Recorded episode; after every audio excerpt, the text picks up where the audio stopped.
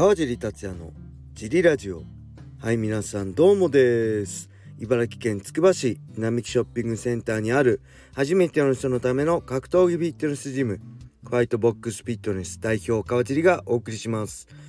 ファイトボックスフィットネスでは茨城県つくば周辺で格闘技で楽しく運動したい方を募集しています。体験もできるのでホームページからお問い合わせをお待ちしてます。はいそんなわけで今日もよろしくお願いします。えーとあ昨日のラジオで、えー、今後ねジム以外にやりたいことはって言ってえー、解説をねもうやりたい解説は楽しいってね言ったんですけど早速、えー、解説の方は昨日いただきました、えー、7月23日土曜日のベラトール283ですね。はい日本時間7時からかな、えー、アンダーカードは7時からメインカードは11時から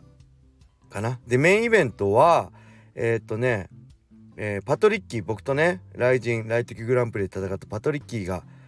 出て、えー、防衛戦、えー、アウトロー選手って選手とやる予定だったんですけどパトリッキーが怪我で欠場。で代わりに我らがライジン、えー、トフィフィトフィック・ムサイフがねアウトローと対戦することになりました。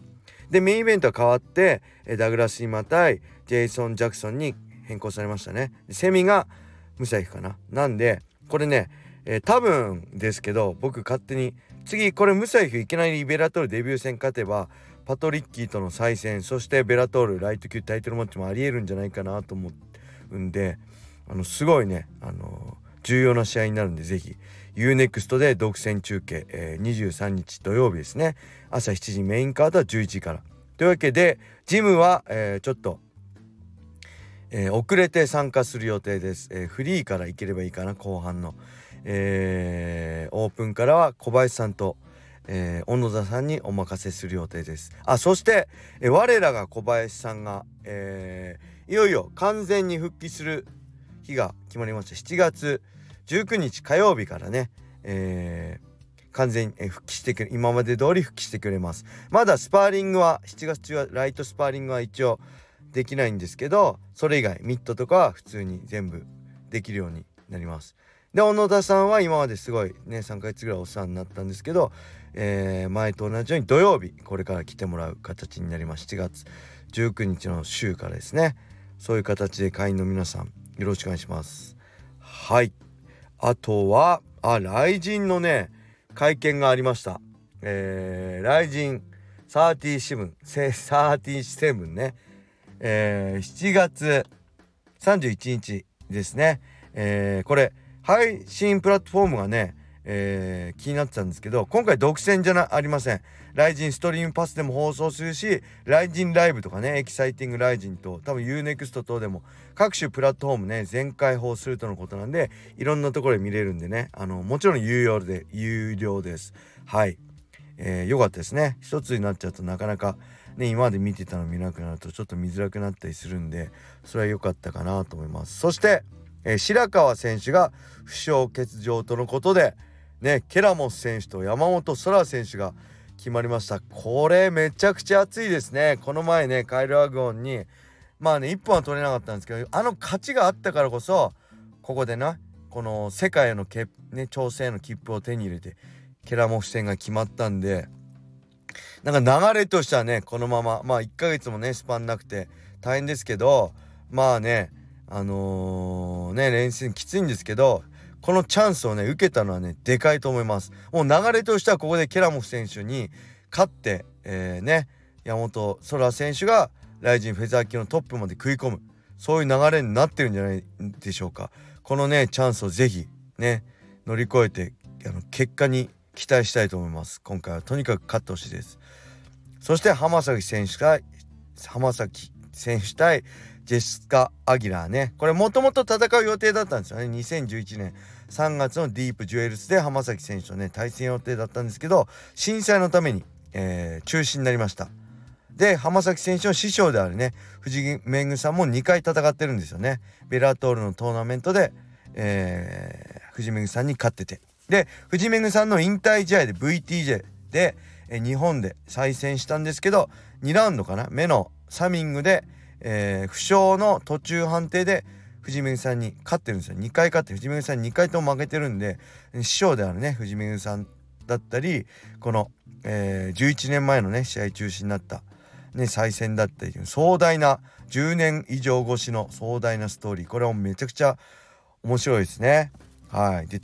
もう一つはレナ選手対、えー、アナスタシア・スベッキスカ。ちょっと難しいですね。ウクライナの24歳、えー、プロ戦績は2勝0敗。でまだプロにデデビューしてね1年経ってないんですよね。去年の12月にデビューしてるんで。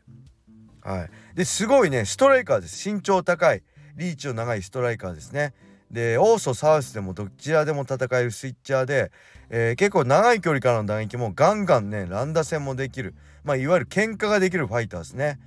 はい。でやっぱハイキックもうまいしこれレナ選レーナ選手とね手合うんじゃないかと思いますね。はい、で結構リーチも長いしガンガンも喧嘩もできるんで結構壮絶な殴り合いになるんじゃないかなって思います。でまだプロ戦績は2勝0敗なんですけどこのアマチュアのね戦績は結構立派なんでこの辺も注目ですね。はいそして、えー、まあ朝倉選手とねパクシュー選手は、えー、まあパクシュー選手はね皆さん知ってると思うんですけど伊沢選手とかねとやってるんでここ乗り越えればまた朝倉選手も大きいですよね。はい、で伊沢選手チャンピオンねラーラ・フォントーラこれね、えー、僕ちょっと興味あったんで映像探したんですけどあんまなほぼなかったですね YouTube ね。ブラジル出身の21歳でプロ戦績7勝0敗無敗です。で5本の1本勝ちがあってなんとね全てアームバーで勝ってます。アームバーっていうのは多分いわゆる腕十字でしょうね。で決めが強いんで決めの強い伊沢選手のね決め勝負になるんじゃないかなと思って楽しみです。こちらは僕解説ではないんで解説多分ねこう順番こなんでこの前やったばっかりなんでこちら解説じゃないんで、えー、本当はね解説したいんですけど、えー、ペーパービューで見る見ようかなと思ってます。はいそれではこれで終わったらあれなんでレターもね届いてます。ありがとうございます。川地さんはいつも楽しく拝聴しております。最近韓国のファイターが USC との契約が多いと思いますがなぜ同じアジア人なのに韓国は多いのでしょうか？私の見解では韓国はボクシングが衰退しており MMA に流れているのが原因かなと思います。川地さんの意見をお聞かせください。よろしくお願いいたします。はいありがとうございます。えー、僕のイメージではねないですね。韓国のファイターが多く契約してる。イメージはないです。僕アジアで言ったら、まあ、中国かなと思います。中国は USC PI でしたっけ？パフォーマンスなんたらかんたら。まああのー、ラスベガスでにあって朝倉海選手はね自身の YouTube でトレーニングに行ってた USC パフォーマンスセンターですよね。パフォーマンスなんたらかんた PI パフォーマンスインなんたらかんたでしたっけ？が中国にもねあるんですよね。ああいうラスベガスにあるような規模はどのぐらいなのか分かりませんけど。そのぐらい中国には力入れててまあこれはあれですよね。中国人口も多いしあの資本も多いんで、まあ、中国マネーだったりねそういう中国の市場を開拓したいっていうのが USC の本音でしょうね。なんで僕のイメージではね今は USC はアジアでは中国に一番力入れてるんじゃないかなと思います。韓国は個人的にはそんなに契約してるイメージないですね。まあ強い選手はね、あのー、いますけど、えー、ね、あのー、誰でしたっけ？カン・ギョンホとかね、あのー、えー、どうせしちゃったフェザー級のねタイトルマッチもしてるなんですけど今んとこ中国なんじゃないでしょうか。うん日本はねまあこの、えー、ロードトゥー UFC でね結果いかんでいろいろ変わってくると思うんで今ね戦ってるロードトゥ USC に参戦してるね選手。ちょっと期待したいし応援したいなと思います。はい、えー、あもうあと30秒なんでもう一個いっちゃおうかなと思ったんですけど今日はこのくらいにしておきましょうか。えー、っとねあと何かあったかな？フリートーク。得意のフリートーク。何もありませんね。皆さん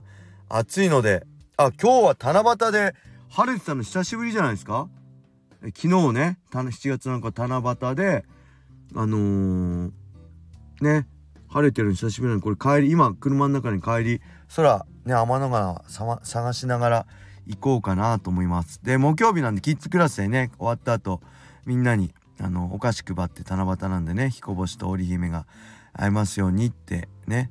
お菓子配ったんですけど結構喜んでくれてたみたいで、えー、キッズのねお母さんからお礼の LINE とかありつつねなんかすごいたの、えー、今日から入会した1年生のね女の子もね、えー、家に帰ってすごい楽しかったって言いながらねあの帰ってきたらしいです。すごいちょっとねまだ、え1年生ちっちゃいしねちょっと内気な感じなんですけどすごい楽しんでくれてて僕も本当嬉しいですね。子供は本当ね成長が早い。大人より全然早いんですよね。あのラダートレーニングとかも大人はなかなか手こずるんです。子供は最初遅くてもねどんどん上手くなっちゃうんです。これみんなそうなんですよね。うん。やっぱ技術的なことはねまだまだ大人に比べたらあれですけどとにかく思い切りがいいしあの臆せずねちょどんどんチャレンジしてくるんですごいね子供を見習うところありますね。うん。まあ楽しくやるのがモットーなんでこれからもねファイトボックスフィットネスのキッズクラス、えー、今ちょうど10人かな。あんま増えすぎてもあれなんでちょうど10人ぐらいがいいかなと思ってんでまあそろそろ、えー、定員で、えー、入会も様子見ようかなっていう感じですね。キッズクラスに関しては大人に関してはもういつでもウェルカムでまだまだ募集しております。はいそんな感じでしょうか、えー、それではね今日はこれで終わりにしたいと思います。皆様良い一日を。まったね